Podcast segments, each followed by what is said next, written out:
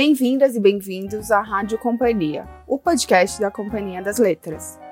Eu sou a Tamires Busato e esse é mais um Clube Rádio Companhia. Esse episódio foi gravado de nossas casas, então pode ser que você escute durante a conversa alguma interferência externa, como algum barulho de obra, de cortador de grama, do carro da pamonha ou até a participação especial de algum pet. Sim, isso tudo já aconteceu por aqui.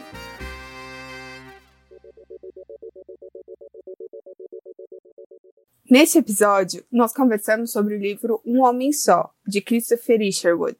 Clássico absoluto da literatura moderna, Um Homem Só aborda o envelhecimento e a solidão de George, um professor de inglês de meia idade que tenta se adaptar à rotina após a morte trágica de seu jovem parceiro. Por trás de seu jeito reservado, existe um homem que observa a vida com um olhar complexo e desejante. Ao ser publicado pela primeira vez em 1964, um Homem Só chocou muitos leitores com seu retrato franco de um homem gay na maturidade.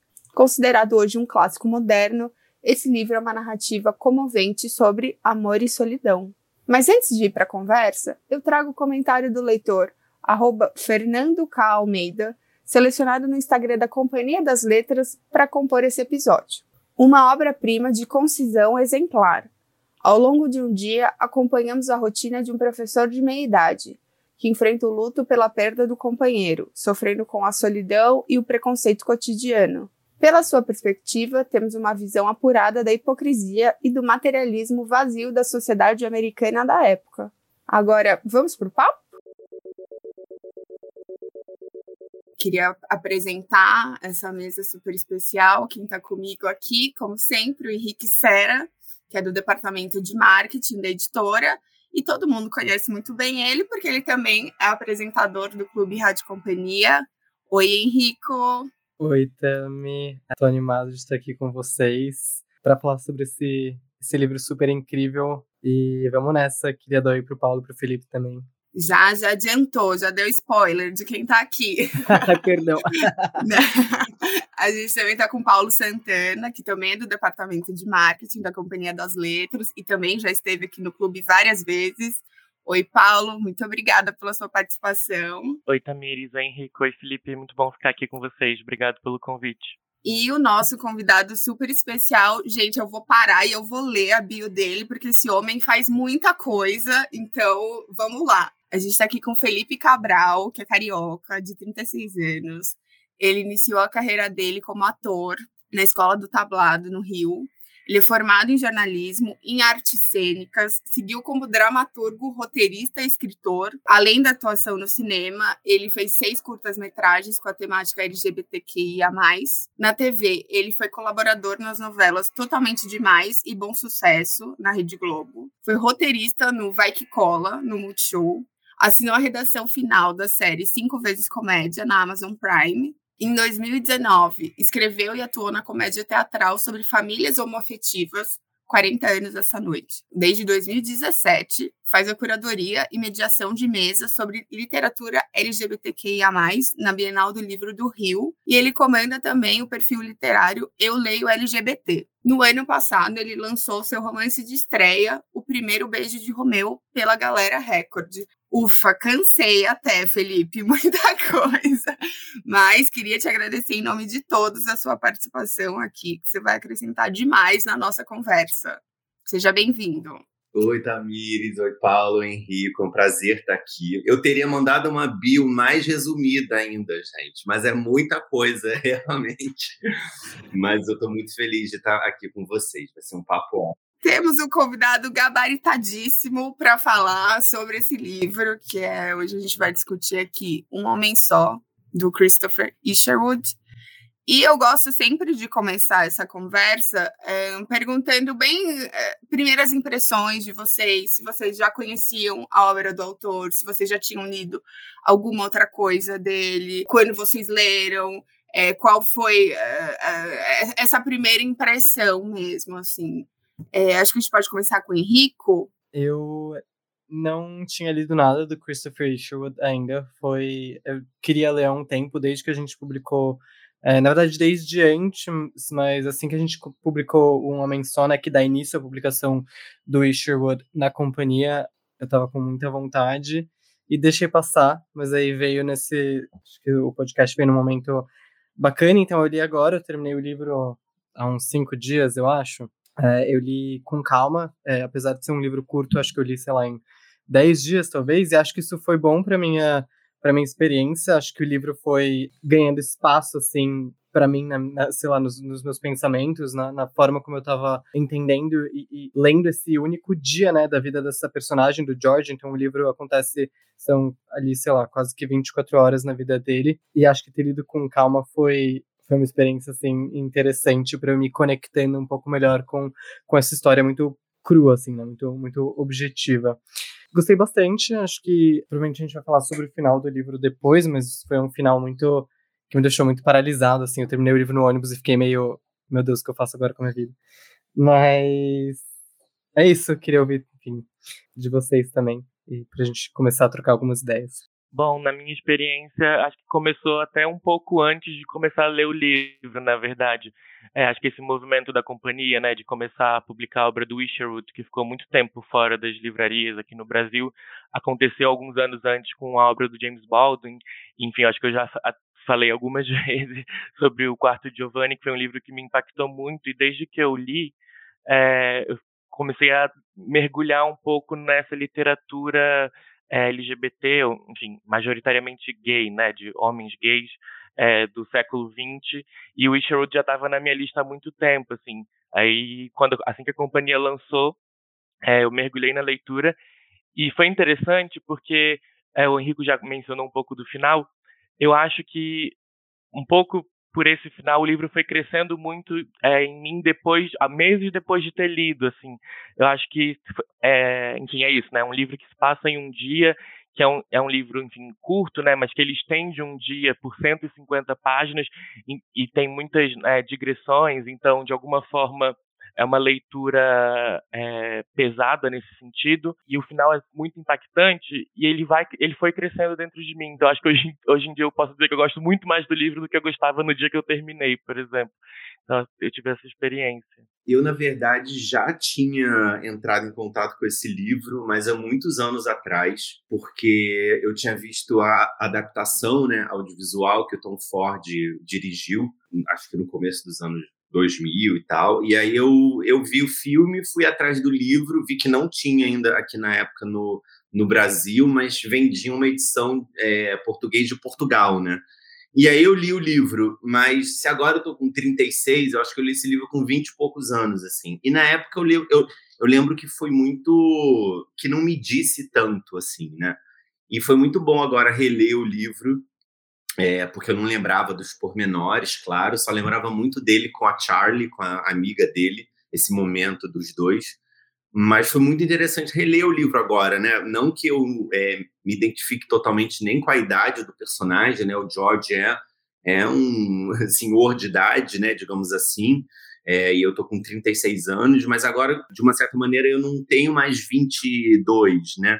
Então foi muito interessante ficar vendo esse personagem é, lidando com a perda, lidando no dia a dia dele com a profissão dele, como que ele lida com as pessoas mais novas, né? É, como que ele lida com o próprio tesão dele, com a sexualidade, né? Como que ele foi se entendendo cada vez mais né, na vida afetiva dele. E um lugar ali que me bateu muito profundo foi esse lugar da solidão desse personagem, assim, do luto que ele passou e da solidão, né? Eu nunca perdi assim, né, nenhum ex-namorado, né, é, nenhum deles morreu, né, mas a gente acabou de passar por um momento de pandemia, né, é, onde a gente ficou muito com esse tema da morte, eu acho, na cabeça. Então eu fiquei, eu me identifiquei muito com esse personagem ali também quando ele lidava com com as lembranças do Jim, né, do que era o amor dele, assim, né, é, e o próprio final do livro, que a gente pode falar depois também, mas dessa brevidade da vida, né? E da solidão desse personagem, dele ficar ali na casa dele, na rotina dele sozinho. Hoje eu moro sozinho, né? É, então tem uma coisa ali da solidão do homem gay, assim, né? Mais velho até, né? No caso dele, que me chamou bastante atenção, assim. Mexeu muito comigo a leitura. Não, Felipe, eu acho que você falou uma coisa interessante que é, você fala sobre, né, você faz esse paralelo com você diz, ah, eu nunca perdi um ex-namorado, então você não tem essa conexão direta com essa experiência que o George tem com o falecimento do Jim, mas você diz é, sobre a pandemia. E tem uma coisa interessante sobre a morte no livro, que a morte não é apenas a morte do Jim, mas eles estão ali num momento em que a morte é uma ameaça constante. Então, o, George ele reflete sobre isso em algum momento, sobre, ou né, esse narrador reflete através do George, assim, sobre como é, alguns eventos anteriores e o que acontece agora naquele momento nos Estados Unidos afeta e machuca o George. Então, ele passou por crises econômicas, ele passou por uma guerra, né, pela Segunda Guerra, e agora no livro ele vive essa essa crise dos mísseis nos Estados Unidos. Então, a morte ela, ela é constante ali, ela é, é, e você percebe que ela atravessa a experiência do George. Então, não é só que o Jim tenha morrido, mas que ele tá nesse constante medo do que, do que do que o mundo vai virar, do que pode acontecer com esse mundo. E acho que isso sim se relaciona muito com a nossa experiência de pandemia. E não só isso, com a experiência que a gente tem agora, né? Então, o mundo, assim, tá se, tá se despedaçando. Eu acho que isso foi muito forte para mim, assim. E uma coisa que também me deu muito essa. que Acho que essa solidão, essa talvez angústia do George que passou para mim é. Dentre tantas ameaças, o Jim morre num acidente de carro. Então, e pelo que eu entendi, o Jim, ele era um, talvez um soldado, alguém, alguém da marinha. Eu lembro que ele fala que ele conheceu o Jim e ele estava uniformizado. Mas, dentre tantas ameaças, ele morreu talvez de uma forma é, que é muito trágica, mas super inesperada. Então, enfim, a gente fica pensando em todos esses fatores mundiais que podem acarretar na nossa morte, que acarretam na nossa morte coletiva, como, por exemplo, a pandemia. É, e o Jim acaba morrendo de uma forma completamente inesperada, assim, isso é muito triste. E eu fiquei pensando também, Henrico, que é como que essa ideia da morte, assim, né, passa o livro inteiro, assim, por isso que me chamou muita atenção, e óbvio, isso tá ali na escrita dele, né, mas tem uma hora que ele passa, sei lá, ele tá andando de carro e ele olha ali umas árvores que estão fazendo sombras, e ele fala, ah, e essas árvores uma hora vão ser derrubadas e vão morrer e vai acabar. Aí ele chega no estacionamento da faculdade, ele fala: ah, aqui essas vagas cheias que daqui a pouco vão demolir, vão construir outra coisa, e aí depois vai voltar a ser um estacionamento, né? Então, essa é uma visão amarga um pouco, né? Tipo, mas é uma visão que talvez venha da experiência de alguém que já viveu muito tempo a ponto de ver várias coisas serem destruídas e remontadas, né? Então, isso também acho que reforça um pouco essa ideia da da brevidade das coisas, sabe? A gente está aqui, a amiga dele, a Charlie, né? Ela quer se mudar e aí ela fala, ah, mas eu não sei se eu vou porque eu vou ficar. E ele fala, você quer ir? Vai. Você não quer ir? Fica. É uma coisa de uma urgência da vida, né? E aí quando acaba o livro, acho que essa mensagem fica mais forte ainda, né? De que a qualquer hora, né? Enfim, tudo pode se acabar, né? E aí é sobre isso também. E eu acho, é, gostei muito de é, tudo que vocês falaram e me fez pensar em, acho que juntar muitos sentimentos que eu tive é, durante essa leitura. Porque eu acho que, primeiro, essa coisa da, da estrutura, como o Isherwood ele estrutura essa narrativa, conciliando uma, uma linguagem que é super, assim, é, objetiva, super clara, né? Não tem nenhum floreio, e até pela questão temporal, né? De ser, ah, um dia na vida de, dessa personagem, então né, claro, a gente não vai conseguir se aprofundar. Eu, eu lendo, eu queria me aprofundar em várias coisas, sabe? Eu queria saber mais sobre o Jim, eu queria saber mais sobre a Charlie, sobre o, o, o aluno dele, mas ali tem várias pinceladas. Tudo isso é, conciliando com temas assim muito profundos, né? E temas que eu acho que são coisas assim existencialmente incômodas para gente, né? Coisas que é, eu achei muito legal isso do Felipe contar, que leu em dois momentos muito diferentes na vida, porque eh, deve ter sido uma experiência realmente até né, de autoconhecimento, assim, tipo, você comparar quem você era quando você leu nessa primeira, e assim, com certeza dá para você ler, né, daqui a mais 10, 15 anos, você vai ter uma experiência diferente, porque aí eu acho que a nossa relação com os temas desse livro, ela vai mudando, né, então eu acho que tem coisas assim que para a gente, em alguns pontos, é até insuportável pensar, né? Insuportável pensar a ideia de que, um, a gente morre, as pessoas que a gente ama morrem, a gente vai perder pessoas, isso eh, invariavelmente vai acontecer. A questão do envelhecimento, a questão da solidão, a questão, né, a questão de como os papéis sociais que a gente tem, né, ele vai mudando conforme o passar do tempo. Mas eu fiquei muito impressionada é, como isso é, é transmitido no livro.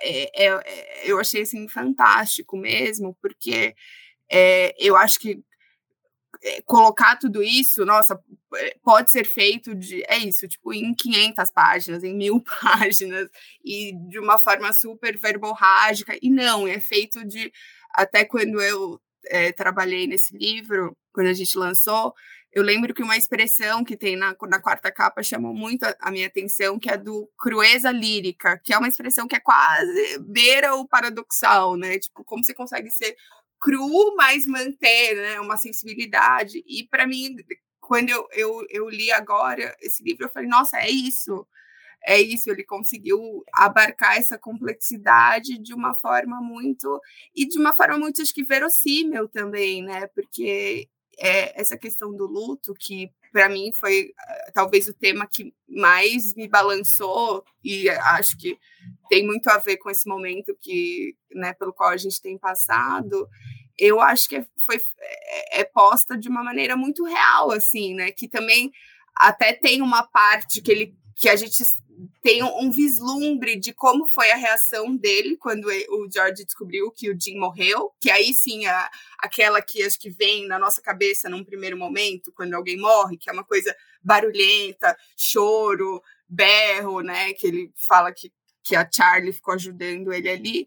Mas esse livro, ele retrata mais o, o luto do dia a dia, né? É o depois você ter que conviver com a ausência da pessoa que você, né, que você ama, quando ele coloca essas coisas do, dos pensamentos mágicos, né, que é um, uma questão que várias pessoas é, que perdem pessoas, é, elas comentam, né, que essa ideia de que tem momentos no dia a dia que você até esquece que a pessoa morreu, né, é, você recalca isso e aí você fala, todo dia você tem esse pequeno momento de, nossa, é verdade, isso aconteceu e vem aquela dor que no, no, no George é quase física, é física também, né? Ele fala, e, e eu me impressionou muito como isso é estruturado nessa, nessa obra. Você falou uma coisa interessante também, você falou, né, de que e, e essa, essa é uma das passagens mais fortes para mim do livro, que é quando ele ele tá descrevendo a casa logo no começo, né?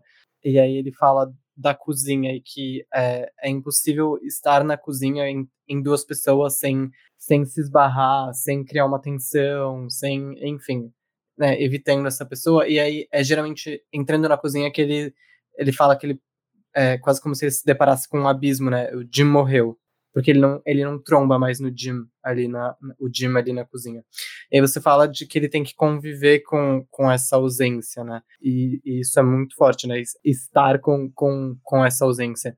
Mas uma coisa que chama atenção no livro também é essa ausência, ela não é compartilhada, né? As pessoas, tirando a, a Charlie, acho que é tirando a Charlie, pelo que eu entendo, ninguém sabe mais que o Jim morreu, assim, entre o círculo de pessoas com que o George convive. Ele não contou para os vizinhos, a Doris, que é uma amiga que era uma amiga do Jim, que também tá morrendo, talvez não consiga ter esse discernimento. Então é uma ausência que ele vive quase que sozinho, é, tirando pela, pela. É Charlotte? É Charlotte? Eu talvez errei o nome. Charlotte ou Charlie, mas enfim. Só, só compartilhando com ela ali, né? E, e, e aí também vem essa solidão dessa experiência desse homem homossexual que perdeu uma pessoa e que não consegue compartilhar essa dor com, com as pessoas ao seu redor. E é impressionante também agora falando isso, que me lembra que ele vive ainda na casa onde ele morava com o Jim, né? Que também é um fator importante para esse luto, né? porque ele acorda, vai na cozinha e lembra que o Jim morreu, porque o Jim não tá na cozinha, né? Ele deita no sofá e o Jim não tá ali para compartilhar as coisas com ele, né? Ele realmente evita falar para vizinha, né? Ele não fala para ninguém, né? O Jim pode ter ido só viajar. E isso me lembrou muito no, no ano passado minha avó materna faleceu, né? E, é, não foi de covid, mas faleceu. Um belo dia realmente também passou mal falou para nossa empregada: Eu vou morrer hoje, e morreu. E a minha mãe mora na casa, né, que era a mesma casa da minha avó, né, moravam juntas. E a minha mãe, assim, nas semanas seguintes, falava muito, assim, ela, Felipe, eu vejo a minha mãe aqui o tempo inteiro. Eu tô no sofá vendo uma série e eu vejo ela na porta vindo perguntar se se eu vou dormir, ou ela sentada no sofá do meu lado vendo comigo. Eu acordo e vejo ela na cozinha fazendo o café da manhã dela antes de eu levantar, né? Então, realmente, de fato, né, lidar com o luto logo depois, com pessoas que você convivia muito perto, né, tem essa, tem essa presença de uma ausência muito forte, né? E no caso do George, ele ainda é um homem sozinho, né, ali. E tem uma frase dele com a Charlie que me marcou muito, que é quando ela pergunta para ele: "Mas e agora, né, George? Você ainda quer viver sozinho, né?" E ela pergunta isso no sentido de você vai voltar a se relacionar, né? Você não, enfim, você vai seguir em frente. E ele vira e fala: "Eu nunca quis viver sozinho, Charlie." E essa frase eu falei: "Caramba, essa me atravessou assim, né? Porque acho que resume um pouco esse personagem ali, né? Que ele é ácido, ele né, interage com as outras pessoas, mas ele não queria estar tá passando por nada daquilo, né? O Jim preenchia ele de algum lugar que ele não consegue mais preencher com nada, né? É, eu acho muito interessante essa questão da permanência da ausência, né? Que eu, eu, gosto muito do título do livro, né? Um homem só, porque de alguma forma ele está definindo esse homem. Ele não é um homem que está só, ele é só, né? Depois da, da morte do Jim. E é isso, assim, nesse dia que a gente acompanha, apesar de ter é, esses momentos que ele de alguma forma esquece da, da morte do, do Jim e tudo mais, ele ainda está sendo o tempo inteiro definido por essa solidão, né? Tipo, ele é esse corpo sozinho atravessando os espaços. E, e eu acho uma coisa que eu gosto muito do livro nessa questão de, de estender toda a narrativa por esse dia é que de alguma forma essa solidão ela é esmiuçada, né? Tipo, uma solidão vista nos mínimos detalhes do dia, ela é muito maior do que uma solidão, sei lá, se você acompanhasse meses, anos da vida do, do personagem, né? Isso, isso me marcou bastante também. Eu, eu gostei muito disso que o Paulo falou, que acho que ele conseguiu expressar uma coisa que eu senti mesmo, que eu acho que o, o fato de ser um dia na vida do, de, desse personagem é perfeito para contar essa história mesmo. É, por mais que eu tenha gostado muito da leitura e com certeza queria continuar nela. Eu acho que é, isso torna. É, acho que até anotei o que o, o Paulo falou, né? Dá um peso maior para essa solidão. E é, isso que o Henrico falou também tem uma coisa muito cruel, né? De, até você fica um pouco, ah, ele é assim, ele, né, a vida dele é toda ali sob controle, tem uma coisa ali que é da personalidade, ele é essa pessoa é, XPTO, mas o quanto é, ele não construiu a, a, vida dele, ele teve que construir a vida dele dessa forma, porque ele não podia, né, socialmente expressar ali é, a dor dele de uma forma que né, casais heterossexuais ali na, na, naquele tempo teriam mais é, o direito social, né, né de demonstrar. Então, a, até essa coisa do luto, né, que você fala, ah, é, é, ele é bem controlado ali, ele é super reservado, ah, é uma pessoa reservada, mas ele seria uma pessoa reservada, né? Ele,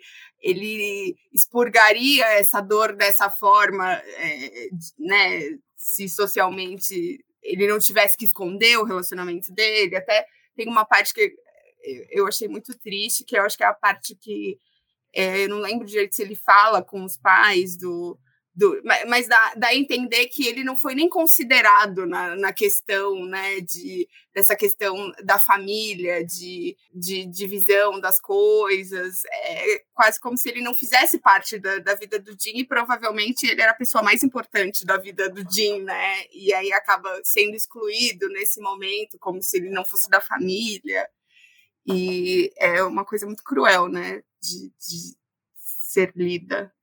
E tão curioso isso que você falou, Tamires, porque ao mesmo tempo que que é de época, né, digamos assim, né, um livro lá de 1964, mas é tão universal assim, né, a, a escrita do Christopher, é, que mesmo sendo naquela época com essas dificuldades realmente que tinha ali, né, de ser abertamente um homem gay, né, e de como lidar com isso perante a sociedade, né, isso que você falou dos dos direitos, né, do velório, de não estar tá, é, fazendo parte do velório, na divisão das coisas, né, de, de não contar para ninguém, só para uma amiga que era meio vizinha. Ao mesmo tempo, tudo que o livro dá para gente parece que o livro poderia ser hoje, assim, um, um senhor de idade vivendo hoje e tendo essas digressões todas e lidando com isso. Então isso, assim, né, para quem talvez não, não conheça o livro ou não tenha lido o livro, né, não é um livro nem um pouco datado, sabe? Porque o cerne dele, assim, para mim, né, são as questões que esse personagem enfrenta, né? E são questões muito universais, né? Como o luto, o estar envelhecendo, lidar com o próprio corpo, né? Tem uma hora que ele até fala assim: ah, eu agora peido mais, estou com tantos quilos e não consigo perder na academia. E aí você fala, é, realmente, com 40, 50 anos é mais difícil você, entre aspas, entrar em forma do que com 20. Então você mesmo vai lendo e vai refletindo também, né? Como você lidaria com aquela situação, como você lida com o luto. É, você é sozinho, você não é sozinho, né? Como que você está com suas relações? Quando ele passa e vê os jogadores, né, com corpos ele passa por uma quadra de tênis, né? E vê jogadores mais jovens do que ele com corpos esbeltos, né? E, e sarados, digamos assim, né? E ele se encanta com aquela jovialidade, né? Quando ele dá aula, ele enfrenta, ele gosta do debate com os alunos, né? Ele gosta desse frescor. Então foi muito interessante, assim, de fato, é, recordar, né? Quão difícil devia ser antes, mais ainda, né? para quem era gay, lidar com, com a sua vida, com a sociedade. Mas eu acho que o mais interessante é como o livro dialoga com a gente no aqui e agora, né? É fácil se relacionar com esse personagem e o que ele passa. Vocês, vocês falaram um pouco, um pouco dessa. Acho que a Tami falou um pouco sobre esse caráter mais reservado do Jim. E Felipe, você fala né, sobre essa ligação com, com o presente. Uma coisa que, uma coisa que é muito interessante que o, esse narrador faz muito bem ali no livro é mostrar como o George tem quase que duas facetas, ou ele tem essa, esse George que ele constrói é, e que se apresenta para o mundo, é, que se coloca, é o George que sai de casa, que vai dar aula, que que, enfim, que conduz esse dia e essas relações na qual ele está inserido, mas tem o George que, que tá quase que ali por baixo, talvez, e que a gente vê é, ao acordar, por exemplo, ou quando ele está dirigindo, que é esse George com muitos pensamentos, enfim, muitos pensamentos vulneráveis, com um ódio muito grande, né? Um, um, um ódio que vem ali como quase que como motor, me parece. E acho que isso é muito universal também, a forma como a gente se é, coloca no mundo, a forma como a gente se apresenta, a forma como a gente constrói uma própria identidade e a gente se importa, né, da forma como a gente é visto e, e como as pessoas nos veem, assim.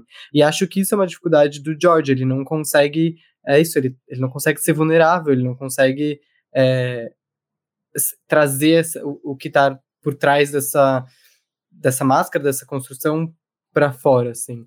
É, e, e, acho que isso sim se relaciona, é uma experiência universal, mas acho que isso sim se relaciona muito com uma experiência LGBT, né? Então, como nós, e, e aí acho que isso vem até hoje, né? Então, como nós aprendemos a, a moldar a forma como a gente se apresenta no mundo com, com, com medo de, de ser vulnerável, com medo de deixar transparecer alguma coisa, e a gente chega numa idade adulta, e, e a gente vê o, o George aí tá numa idade bem mais avançada, mas com essas facetas, assim, em, em conflito o que nós somos e o que nós pensamos e como nós nos apresentamos e como isso se é, confunde, né? Como isso se, se atravessa. Mas não sei também, queria ouvir de vocês se isso foi uma, é uma coisa que vocês pensaram e, e se relacionaram também. Eu achei maravilhoso quando ele quando ele fala um pouco também de como a sociedade, né, essas vozes acabaram matando o Jim também, né? Mesmo que não seja, né, porque foi um acidente de carro, ele realmente carrega um pouco esse essa amargura, né, de saber a sociedade que ele está enfrentando, né? Então ele ele fica revoltado com certas coisas que ele tem que passar, né? E acho que isso dá para se identificar de fato, né? Como LGBT, né? Eu também é, sou um homem gay, então tem horas que você confronta certas coisas, seja na vida pessoal ou até no mercado profissional mesmo, né? E nem vou dizer na literatura, mas no caso do audiovisual, com roteiros, né? Uma indústria onde é muito difícil você emplacar as suas histórias, né? Com protagonismo e afetos LGBTs. Então, é, é muito difícil você lidar com isso e aí você acaba se tornando uma pessoa, em alguns lugares, né? Rancorosa, né? E aí podem dizer, ah, é frustrado, ah, é rancoroso por determinada coisa, mas é porque quem é LGBT enfrenta algumas coisas que realmente pessoas heterossexuais não vão enfrentar algumas particularidades na vida, né? E, e é muito interessante porque uma hora ele verbaliza também, falando é, sobre as minorias, né? Que ele fala sobre as minorias ali numa aula com os alunos, e ele coloca é óbvio que essas minorias vão ficar revoltadas. Quem que recebe ódio o tempo inteiro e devolve só amor, né?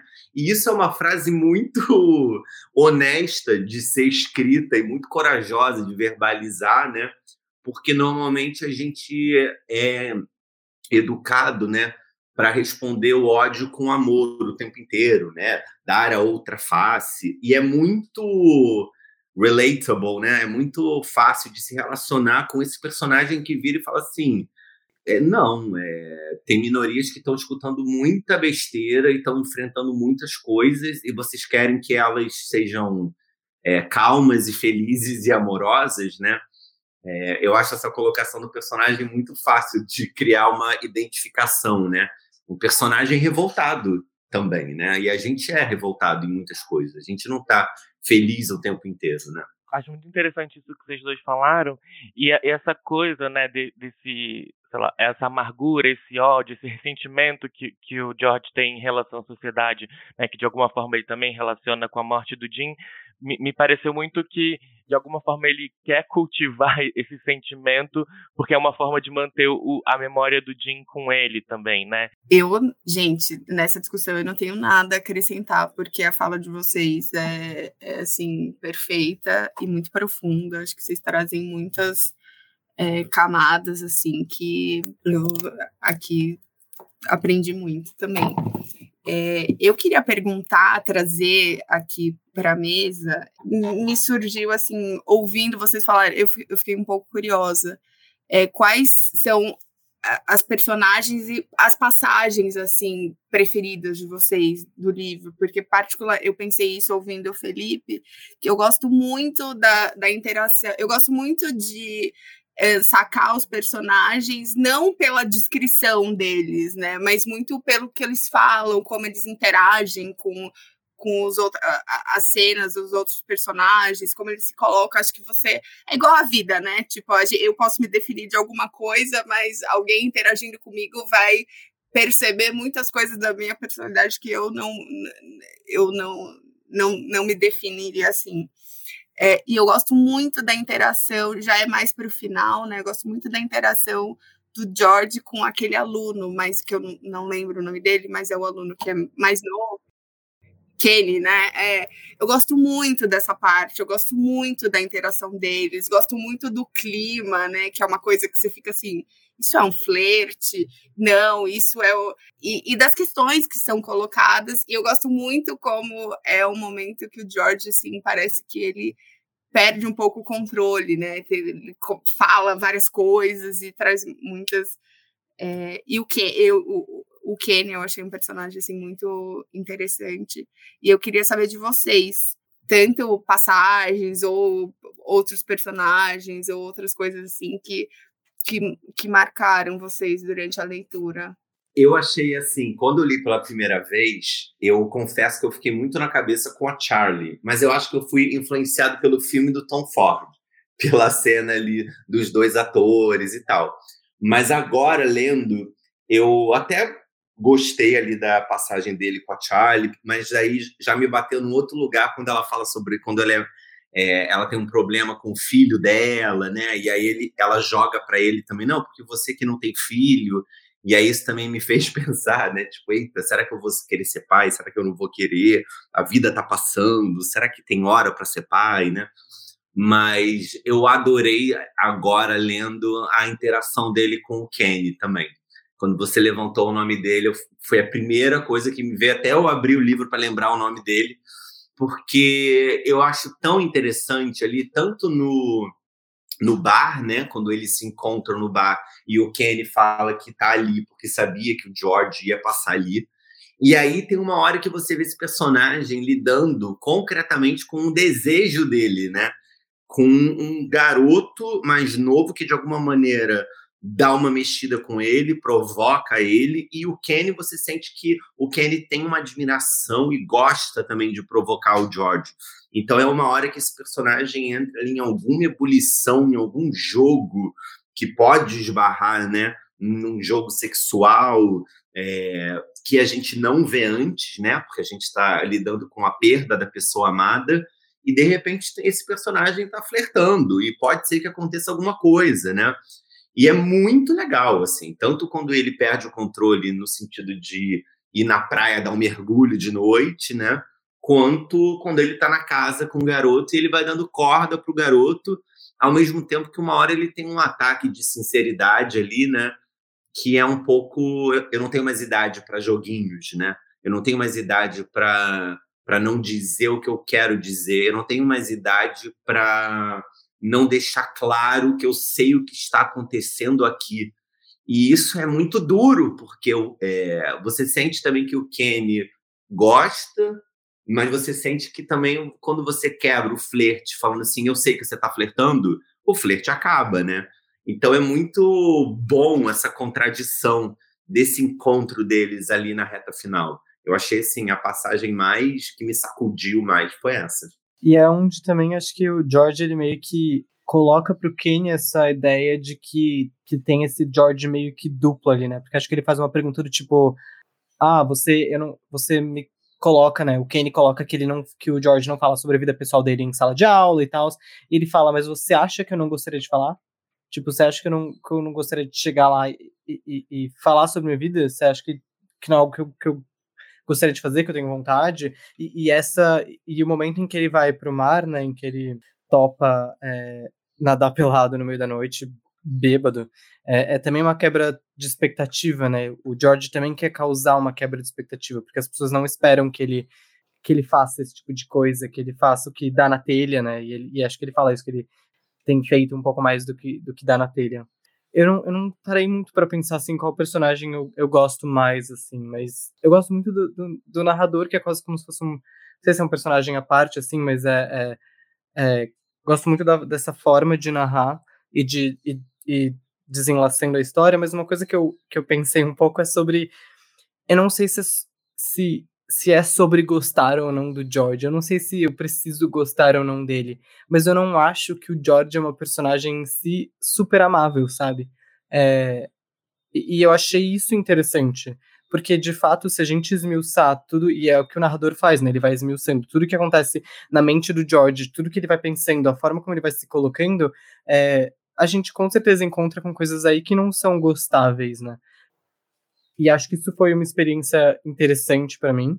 Mas tem uma coisa aí que eu, que eu realmente não gosto e que eu entendo de onde vem. Eu não sei se eu entendo de onde vem, mas é, é uma coisa que me chamou a atenção é que o livro ele tem algumas passagens eu classifico atualmente no olhar que eu tenho hoje como leitor machistas e, e, e racistas assim isso é um pouco difícil e confuso para mim é, lidar com essas sensações mas tem também uma passagem em que o próprio George diz que é, não é só porque uma minoria é perseguida de que as, é, né, não é só porque uma pessoa é uma, está numa minoria e que ela é oprimida e perseguida que ela é uma pessoa necessariamente boa que ela, é uma pessoa, né, ela pode ser só um pouco não tão ruim assim mas é, numa cadeia né numa escala de quem é ruim ela pode estar um pouco abaixo mas não significa que ela é imediatamente boa só porque ela está sendo perseguida e oprimida.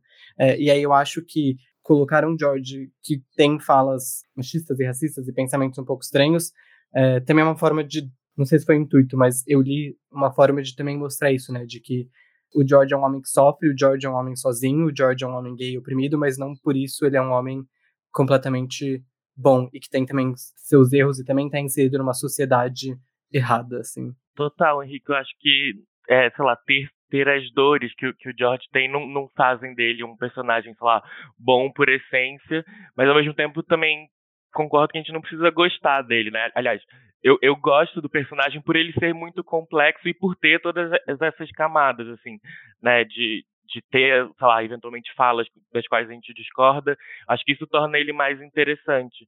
E pegando isso que você falou também da narração, isso é uma das minhas coisas favoritas do livro, na verdade. Porque eu acho que se esse livro fosse contado na voz do George, em primeira pessoa, seria um livro muito diferente, né? A gente tem esse narrador em terceira pessoa, mas com um foco narrativo no George. A gente está acompanhando o mundo interior dele de uma outra forma, de um outro ponto de vista e também gosto muito de que isso ressalta ele como um corpo, né? Acho que até pensando em, na, em passagens de que a gente mais gostou, assim, eu gosto muito do, do, das, dos primeiros parágrafos, assim, a cena que descreve que ele, como ele acorda, né, o corpo ligando pouco a pouco, e também gosto muito do final, né, desse corpo desligando. Enfim, queria ouvir de vocês também o que, que, que vocês acharam disso, assim, e a gente pode falar do final, talvez. Eu, eu, eu gosto muito dessa, é, dessa reflexão sobre personagens, como o Henrique falou, gostáveis ou não. E assim como o Paulo, eu gosto muito do George por ele ser essa, é, esse ser complexo, assim, ser um ser humano, né, gente? É isso. É, eu fico. Algo que tem me incomodado assim no, nos últimos anos é construção de personagens perfeitos, porque é, é tão irreal isso, né?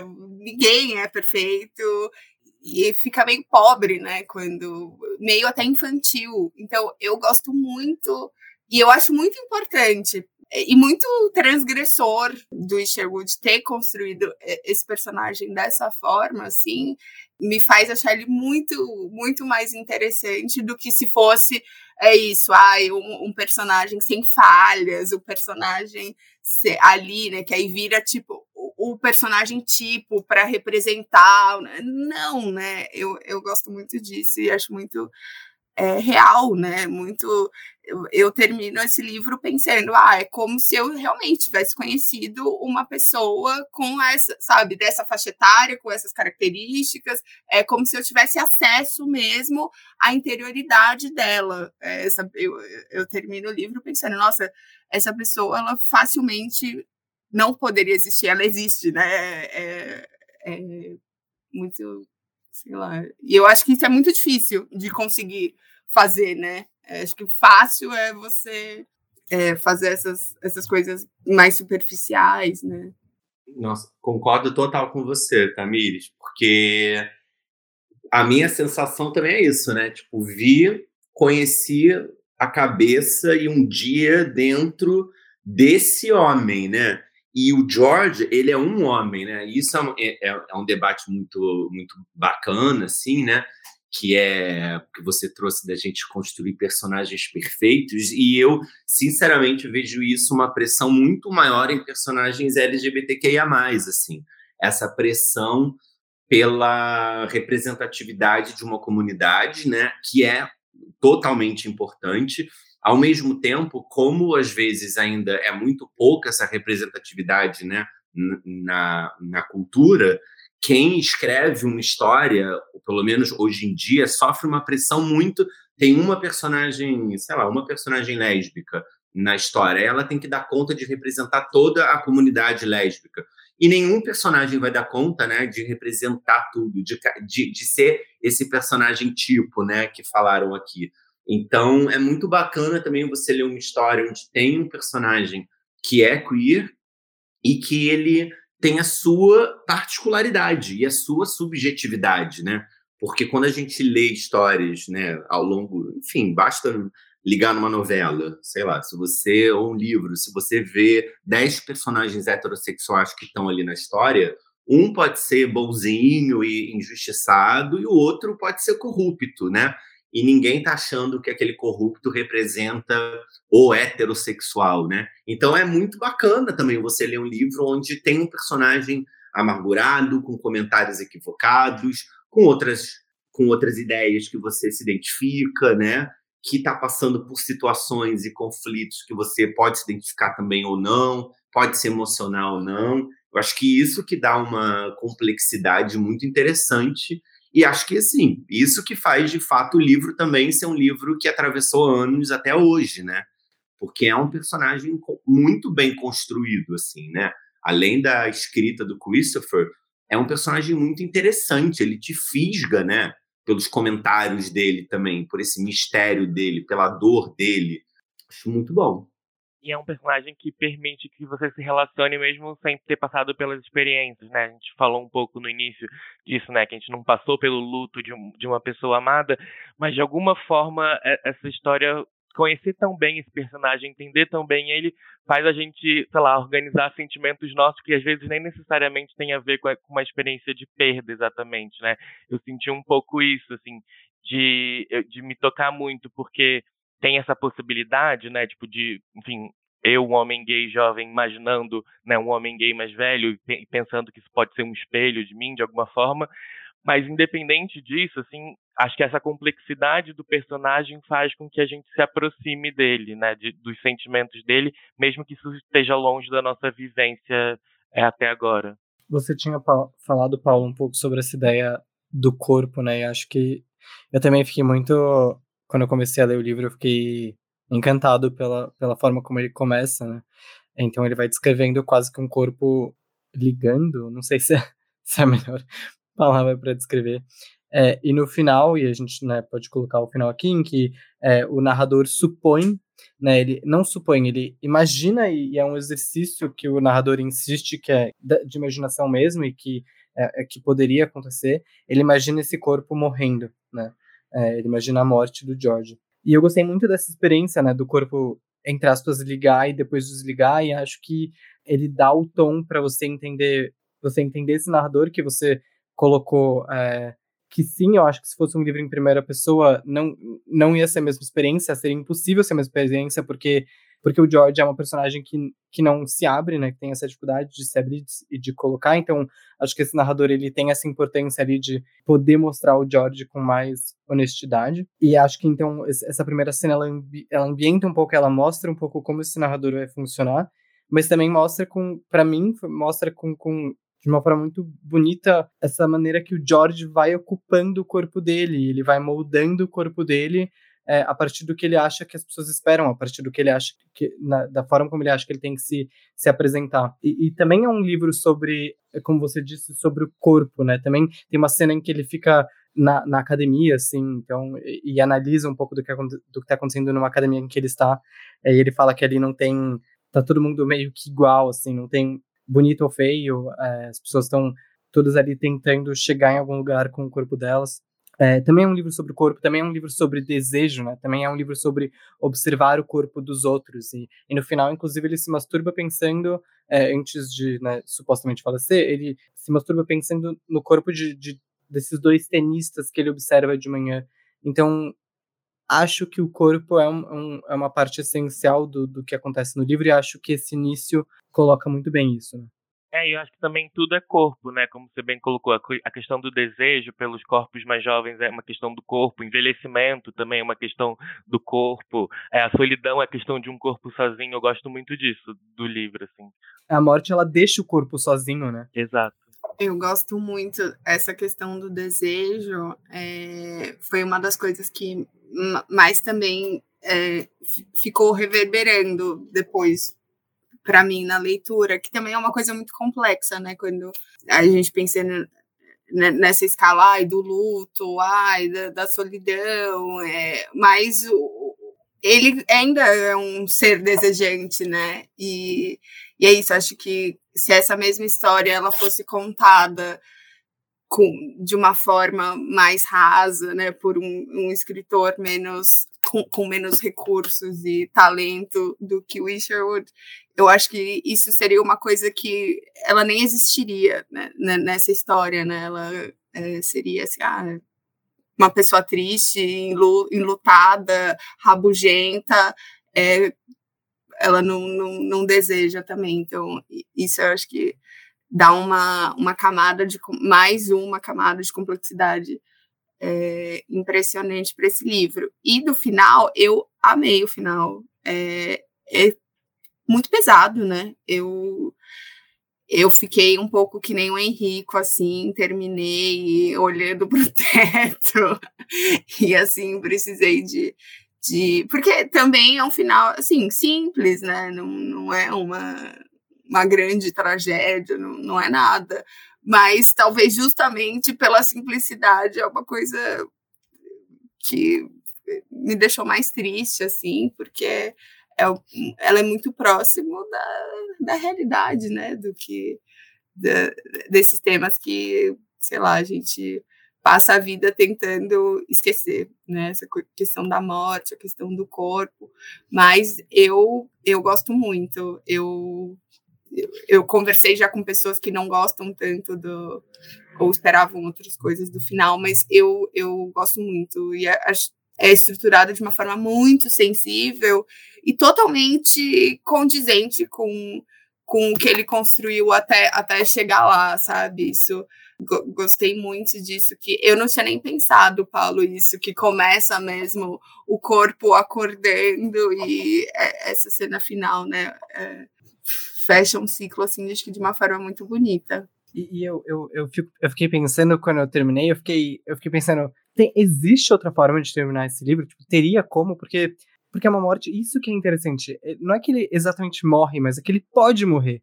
E, e não é sobre isso o livro inteiro, é, assim, não, não só sobre isso, mas não é isso que atravessa super o livro, então não é essa urgência, essa, é, essa possibilidade realmente de que talvez o George morra hoje ou amanhã ou depois, mas que ele vai morrer.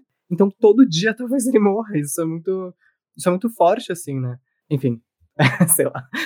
E Henrico, que ele pode morrer, que ele vai morrer, que todos nós vamos morrer, né? Que, que delícia de podcast. 10, 11 da manhã.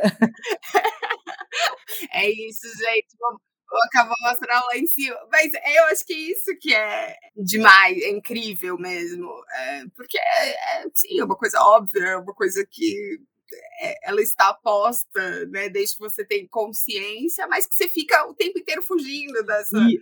Disso, né? Total, e no começo do livro eu lembro que tem uma parte, eu não vou saber é, lembrar de cabeça, mas que ele fala que é, ele, é, então ele vai acordando e aí ele sente medo e aí ele sabe o que vai vir, né? Então vai vir um dia e vai vir um, sei lá, alguma coisa tipo, vai ter um dia pela frente, um mês pela frente, um ano pela frente, é, até que.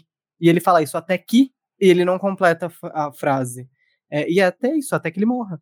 E, então desde o começo ele também já, desde o começo o final já tá ali. Nossa, total, e acho que concordo muito com isso que vocês falaram, de que o, o livro se constrói para esse final, né? Eu até fiquei pensando aqui um pouco que hoje em dia a gente tem muito uma discussão sobre obras que retratam personagens LGBT morrendo, né? Enfim, a gente precisa de outros tipos de representação hoje em dia, mas no caso desse livro, toda a construção dele leva para esse possível final de morte que não tem outra possibilidade, né? Acho que aí que esse é um livro que escapa um pouco de, de, dessa problematização. Fiquei pensando nisso agora. É, e o personagem também, ele, ele, ele não está sendo vítima de homofobia e foi morto, né? Acho que também escapa, né? Dessa coisa que tem repetido em, em outras histórias. Mas eu, particularmente, também concordo muito que o final tinha que ser esse, assim. Eu acho que é o final mais bonito para essa história, até. Claro, é um horror, né? Ele, ele, ele deitou e, e acabou mas eu acho que o livro inteiro prepara para isso. Assim, quando acabou, eu também fiquei muito pensativo, mas eu acho que agora lendo o livro de novo, né, 10, 15 anos depois de quando eu li, eu, eu vi como não dá para você ler rapidinho. Pelo menos eu não conseguia. É uma, é uma leitura que não dá para pular um parágrafo, porque não tem barriga, né? Se ele está estacionando o carro, ele está fazendo uma digressão sobre a vida naquele estacionamento, né? Tipo, cada passo dele ele vai mastigando para gente, né? Ele vai dando pro, pro leitor, né? O que que ele está sentindo, o que que ele está pensando. Então, quando chega no final, ele deita e se acabou, assim, é... e a ideia do corpo, né? É muito louco, assim, porque, como eu falei, a gente tem lidado muito com a morte, né? Pelo menos nos últimos dois anos, e são situações que a gente nunca quer passar. Mas, no, enfim, retomando a morte da, da minha avó, só que é um caso muito recente para mim, e eu fui para casa quando me ligaram falando ela morreu agora. E eu corri para lá, né? E eu fui o primeiro a chegar, né? É, e ela já estava, né, falecida na cama. E era minha avó, né? É, é um corpo ainda, né? Nós somos um corpo, né? Mas tem todo um ritual sobre estar tá vivo, não tá, né? Que vida tá ali dentro e que não tá. Então, particularmente, eu acabei passando isso, tipo, no ano passado, né? De você. É como se a Charlie chegasse ali depois e encontrasse o George, sabe? Né? Ou quando ele, quando o George vai lá no hospital, né? E vê a, a Doris, né? E ele fala: ah, eu vou ficar aqui na porta, vou olhar mais um pouco para ela, para eu gravar essa imagem na memória, para eu criar uma lembrança para mim, que foi a última vez que eu a vi viva, né? de fato, assim, quando a gente encara o luto e a morte, a gente tenta se apegar a tudo, né? A todas as imagens, a toda a sensação.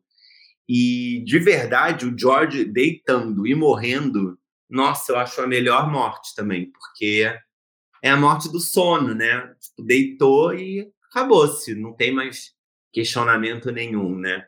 Eu, se pudesse escolher, ia querer morrer assim, deitando e não acordando nunca mais, né? do que alguma coisa como o Jim, por exemplo, né? Que é um acidente de carro, alguma coisa mais brutal. Enfim, como vamos morrer, né? Como vocês gostariam de morrer para o podcast?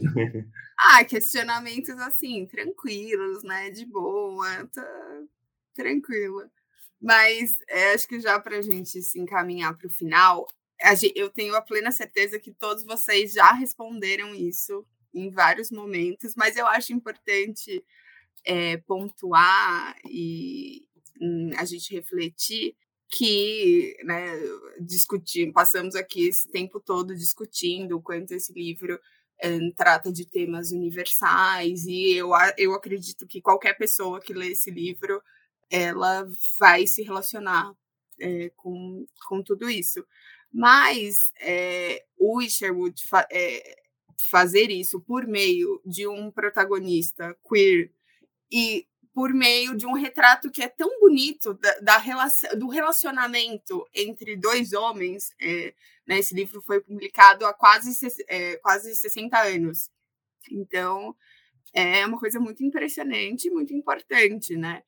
E eu queria ouvir de vocês qual é a importância, da, principalmente assim, de, dessas outras gerações, né? Dessas novas gerações que, né, nesse resgate que a companhia está fazendo, tanto o Paulo comentou, né, do, do Baldwin, que é um autor incrível, é, o Isherwood, qual que é a importância de hoje em dia a gente ler é, Um Homem Só, ler é, O Quarto de Giovanni, eu queria ouvir isso de vocês para a gente terminar puxa, eu acho imprescindível, assim, é, ler essas obras, esses clássicos, né, de autores que escrevem muito bem e que, ao mesmo tempo, vão retratar uma determinada época passada, para a gente também não, não cair na armadilha de achar que a literatura LGBT só começou agora, nos últimos cinco anos, sabe? Eu não estou dizendo que as pessoas acham isso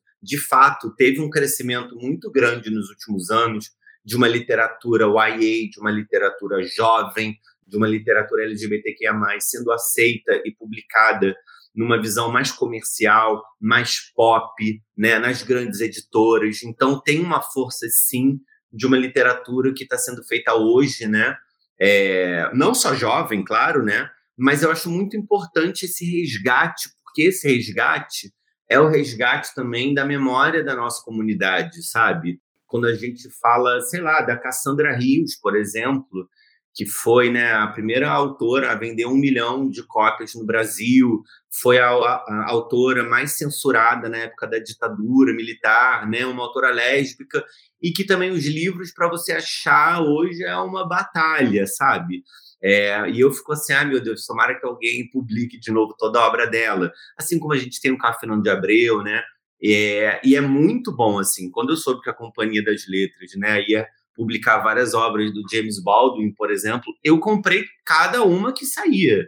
Porque eu falei, nossa, finalmente eu vou poder ler os livros dele, sabe? E tem tantos outros ainda dele para virem por aí. E o Christopher Isherwood também é uma referência, sabe, de uma literatura queer escrita há muito tempo atrás e de altíssima qualidade. Então, eu também fiquei muito animado, de fato, quando a companhia começou a anunciar que ia publicar a obra dele. Eu quero muito ler é, Goodbye Berlim, né? Adeus a Berlim. Espero que venha e espero que venha muito mais, assim. Então, espero muito que as pessoas se interessem, de fato, porque são livros muito bons e de autores que formaram gerações e também dialogaram e influenciaram, né? O movimento da própria comunidade LGBT lá atrás, né? Se a gente está aqui também é porque muita gente lá atrás já estava escrevendo e lutando e problematizando também. Eu concordo super com tudo que o Felipe Cabral falou, porque é isso, tipo, leiam esses livros que eles são muito bons, mas, mas e por isso também de conhecer a nossa história, né? É, enquanto comunidade LGBT, enfim. E eu acho que uma coisa interessante, assim, pelo menos para mim, quando eu comecei a, a ter contato com esses livros, né, é pensar um pouco que eles organizam sentimentos que a gente tem enquanto pessoas LGBT e e eles estão fazendo isso décadas atrás, assim, né? Então, me dá uma, uma sensação de, de compreensão maior, assim, tipo, saber que isso não é uma coisa que está acontecendo agora, isso não é uma coisa minha, tipo, já estavam fazendo isso há muito, muito tempo antes de você nascer, sabe? Eu, eu, gosto muito dessa sensação quando eu leio esses livros. Sobre esses livros e, e, e, também sobre, e acho que é uma discussão que a gente teve aqui sobre um homem só, sobre o personagem, sobre, sobre o George, o que é o George.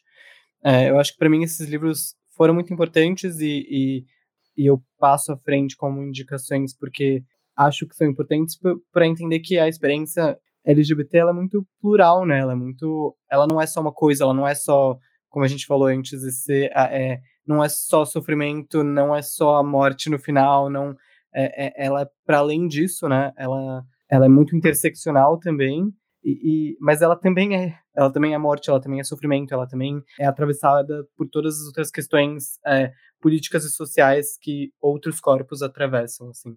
Claro que com seus agravantes e com suas especificidades, e acho que todas essas leituras que eu faço cada vez mais de autores LGBTs, de personagens é, LGBTs, me, me acrescenta nisso, assim. É, me dá, como o Paulo falou, vocabulário e, e léxico assim para organizar meus próprios sentimentos como um, um e, e, e, das minhas experiências como um homem gay, mas também me abre a, a, a mente para entender que essa experiência que eu tenho vai além da minha experiência pessoal, né? E, é uma experiência coletiva e que há outras formas é, de experienciar essa essa identidade, assim. Não sei se espero ter, ter feito sentido. Fez super, Henrico. Conclusão é leiam Isherwood, leiam todos esses autores, leiam porque é muito bom, independente. Leiam Felipe Cabral. Leiam Felipe Cabral, é, exato, vamos de, de todas as gerações, porque é maravilhoso. Então, é, vamos para as indicações. É, aqui né, nessa parte a gente indica livro, série, filme, passeio, qualquer coisa que, que nosso coração mandar, a gente indica nessa, nessa hora algo que tenha ressoado com essa leitura, alguma coisa assim. Acho que a gente pode começar pelo Paulo. Sim, tenho, tenho indicações e na verdade, não necessariamente eu li, então, mas eu quero indicar, porque o livro, O Homem Só, ele é dedicado para um escritor chamado Gore Vidal, que é um escritor americano. E aí, quando eu terminei a leitura, eu fui atrás para ver quem era. E aí, eu, por um acaso, na mesma época, eu ouvi um podcast que um outro escritor, o Alexandre Vidal Porto, recomendou um livro do Gore Vidal, que se chama A Cidade e o Pilar, que é um livro, enfim, com protagonista, um protagonista gay, assim, abertamente gay, um livro de 48. É, ele foi publicado no Brasil, mas ele já está. Esse é um dos casos, né, que está fora de catálogo há muito tempo, mas você acha facilmente, enfim, em sebos. Eu comprei, o meu exemplar ainda não li, mas estou recomendando. E já que eu falei do Alexandre Vidal Porto, eu quero muito recomendar o Cloro, que é. Ele também tem o Sérgio Y Vai América, que é um livro que eu adoro, mas o Cloro tem essa, essa perspectiva interessante também de um homem gay mais velho, assim, é, na história, para falar um pouquinho. É, ele, ele, o personagem morreu, isso não é um spoiler, porque ele narra depois da morte dele, mas é um personagem que estava no armário assim até o fim da vida. Então ele está revisitando a vida dele depois da, da morte. É um livro também que, que vale muito a pena para ler quem está escrevendo agora, né? Cloro é muito bom, vou me meter, gente. Cloro e o Sérgio Y vai América são livros que eu recomendo também, porque são muito bons. Felipe, já que você concordou aí, quer continuar com a sua indicação? Cara, um livro que me bateu agora, lendo um, um Homem Só, foi um nacional, que também é. Em, não, ele não é de época, né? Mas ele se passa na década de 80 inteira, assim, que é o livro do Fernando Scheller. É, foi publicado pela HarperCollins, né? Se chama Gostaria que você estivesse aqui. E é maravilhoso, assim. Eu fiquei muito encantado com esse livro, porque esse livro, cada capítulo dele é um ano da década de 80. Então ele vai de 80 até 89, eu acho, o livro. E ele e cada capítulo tem cinco narradores. Eu até peguei o livro aqui para eu vou ler aqui só atrás certinho, só para não falar uma besteira, mas assim, Inácio, apaixonado por Baby, larga a faculdade de engenharia quando conhece o César, produtor musical gay, que como Baby busca encontrar o próprio lugar no mundo. A Selma, que é mãe do César, esse, esse produtor, lida com o abandono do marido e o medo de perder o filho. E no prédio que a Selma e o César moram, trabalha Rosalvo, que é um paraibano recém-chegado à Rocinha, em busca do assassino da sua filha trans. Então, sim, são cinco protagonistas do livro e é incrível, assim, porque o César e o Inácio vão começar a ter um, um relacionamento ali homoafetivo de alguma maneira, é, eles vão enfrentar né, a epidemia da AIDS, isso ali afeta um dos personagens, e ao mesmo tempo também tem esse pai, que é o Rosalvo, que ele chega no começo do livro no Rio de Janeiro atrás do assassino da filha dele trans. Então é muito interessante, porque a gente tem esse pai buscando conhecer essa filha que ele renegou e que agora foi morta, né? É, por transfobia. Então ele vai atrás de quem era essa filha dele. O livro é muito emocionante, muito bem escrito. Foi lançado, acho que no ano passado. Tem esse resgate também de uma década, de uma década, né? Se passa no Rio de Janeiro e eu recomendo muito. Assim, vocês vão devorar. Os personagens são muito bons e no final separe os lencinhos, porque é forte também. Bom, eu queria é, endossar o Cloro do Alexandre Vidal Porto, é maravilhoso. É, e acho que tem, sim, muito, muito a ver com esse, com esse livro que a gente leu agora, como o Paulo falou, né? Porque tem uma questão da morte, é uma personagem que está narrando ali pós, pós-morte, né? É, eu vou recomendar é, O Fim de Ed, do Edouard Louis. É um, o Edouard é um, um autor francês é, e esse livro especificamente é, é, um romance autobiográfico em que ele fala sobre a infância dele é, crescendo numa cidade é, industrial no interior da França, não vou lembrar agora, acho que ele nem fala exatamente a cidade, mas enfim, ele é uma, ele é uma criança cercado por, por ideais e por exemplos de como deveria ser um homem, e ele constrói uma identidade que é tenta apagar a própria feminilidade, a própria homossexualidade. E o livro, enfim, ele, além de narrar essa, essa experiência da infância, ele também é, indica um pouco como isso mudou, né, como isso muda e impacta até hoje a vida do, do Eduardo. É, é um livro também com um narrador que é bem é, amargurado, é, por, vezes, por vezes sarcástico, mas, sarcástico, mas muito bruto e muito honesto, assim. Então, essa é uma indicação. Henrico, eu não sei nem se você leu, mas tem o, a história da violência dele. Eu li. Ah, eu li. Que é também, assim, maravilhoso. Quer dizer, maravilhoso, né? Enfim, é também um baita livro desse autor, onde ele narra uma noite que ele quase foi morto, né? Depois de ser violentado, quando ele estava num date em Paris, assim. Então, quem gostar também do fim de Ed, tipo, pode embarcar na história da violência, que é muito, muito bom. Sim, Uhum. Ai, gente, eu amo Eduardo Louis, amo, eu amo esses dois livros. Eles são muito pesados, né? Mas, assim, eu, eu acho que ele é um dos escritores mais originais, né? Dessa, dessa geração dele, assim. Ele é super jovem, né? E eu endosso também essa indicação. É, eu pensei aqui em muitas coisas, mas eu vou resumir uma coisa que a gente nem comentou no nosso papo, é que esse, o, a nossa edição do Homem Só tem um prefácio maravilhoso do João Silvério Trevisan, né? Que é incrível.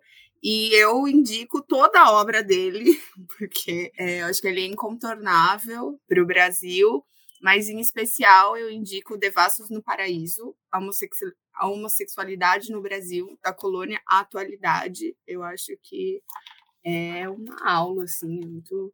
E também eu indico o canal do Felipe, o Eu Leio LGBT, que inclusive depois até queria que o Felipe passasse todas as, né, para os nossos ouvintes, as, as redes sociais deles, porque acho que o Felipe faz um aí, né, de uma outra geração, abordando é, várias um, produções e, e, e, obras, né, de, de vários tempos, assim, acho que faz um trabalho incrível e foi por isso que a gente quis muito que ele estivesse aqui para para pensar, né? É, do, do, clássico até uma coisa que eu tenho ouvido muito, assim, até estava ouvindo um podcast de uma menina que assistiu Heartstopper, que também fica como indicação, que é, é tanto a série quanto né, uh, os livros que estão publicados aqui pela, pela seguinte. É, e eu ouvi uma menina falando: Ah, eu queria tanto ter tido acesso a isso, sabe? Quando eu era mais jovem ali, com as minhas questões e tal. Então, a gente vê a importância, né, de produções que tragam questões ali para todas as épocas. E essas são minhas indicações. Felipe, passa aí sua, é, o seu serviço, que acho que todo mundo que ouvir esse podcast vai ficar muito interessado em conhecer mais do seu trabalho. Claro, gente. É... Bom, tem o meu perfil, né, óbvio, pessoal lá, que é o Felipe Cabral RJ, ali no meu Instagram mesmo, que é onde eu tenho mais agora gerado muito mais conteúdo. Tem o arroba eu leio LGBT, que é um perfil. Tem no YouTube também, mas no YouTube eu dei uma pausa nos vídeos, porque sou eu sozinho lendo livro, editando, postando. É um pouco difícil dar conta disso, e roteiro, e novela, e livro. Então agora eu sigo mais um pouquinho pelo Instagram mesmo, no arroba eu leio é, é LGBT, que é um perfil que, se você chegar lá agora, você só no feed vai passando assim, você vai ver muitos livros LGBTs, assim, né? É, com essa literatura muito forte. E, e o canal surgiu um pouquinho, na verdade, porque eu sempre amei ler e a partir de uma hora, né, eu comecei a comprar cada vez mais livros com protagonismo, autoria LGBTQIA+. E aí eu olhei para trás e eu falei, nossa, tem tanto livro aqui em casa, sabe? Será que as pessoas sabem que esses livros existem, né? A gente ainda escuta muito, ai, tem muito pouco, ai, eu não encontro. Então é muito legal também você compartilhar e mostrar que a gente está num momento de, de muita produção assim, né, literária. E como a Tamires falou, é isso, tem tem de todos os gêneros, felizmente, e tem para todas as idades. Então tenho certeza que quem passar lá no feed vai vai dar uma encontrada assim, pelo menos em alguma capa que ache bonita e se interesse para ler o conteúdo. Então fica o convite para conhecer o Eu Leio LGBT e para ler também, óbvio, né, o meu filhote mais recente aí, O Primeiro Beijo de Romeu, que foi publicado pela Galera Record, que é um livro aí inspirado na tentativa de censura que aconteceu na Bienal de 2019 aqui no Rio de Janeiro e que está completando sete meses de lançamento agora, já está na terceira edição, Estou muito feliz aí com a trajetória dele e convido vocês também para conhecerem aí essa história. E adorei o convite de gravar o podcast aqui com vocês. Adoro a companhia, tenho vários livros aqui em casa e muito legal falar também de um, clássicos, né, da nossa literatura, como é, como é esse, né, um homem só do Christopher Isherwood.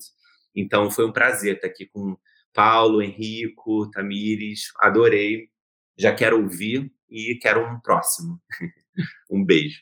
Parabéns pelo livro, vida longa, sucesso sempre e muito obrigada, Felipe. Muito obrigada sua participação, assim, foi incrível. E muito obrigada, Henrico. Muito obrigada a todos. Ah, eu que agradeço. É, foi ótimo mesmo. Valeu, Felipe, Tam, Paulo. É, e a gente se vê no próximo. Até o próximo, gente.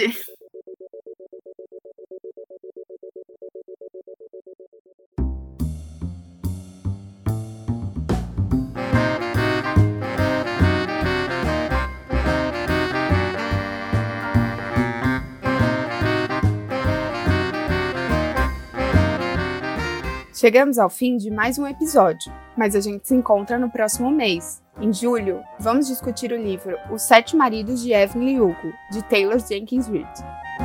Se você quiser compartilhar um comentário ou uma sugestão de tópico para a conversa, é só escrever para radio@companhiadasletras.com.br ou pelo nosso Instagram, arroba Companhia das Letras. Até lá!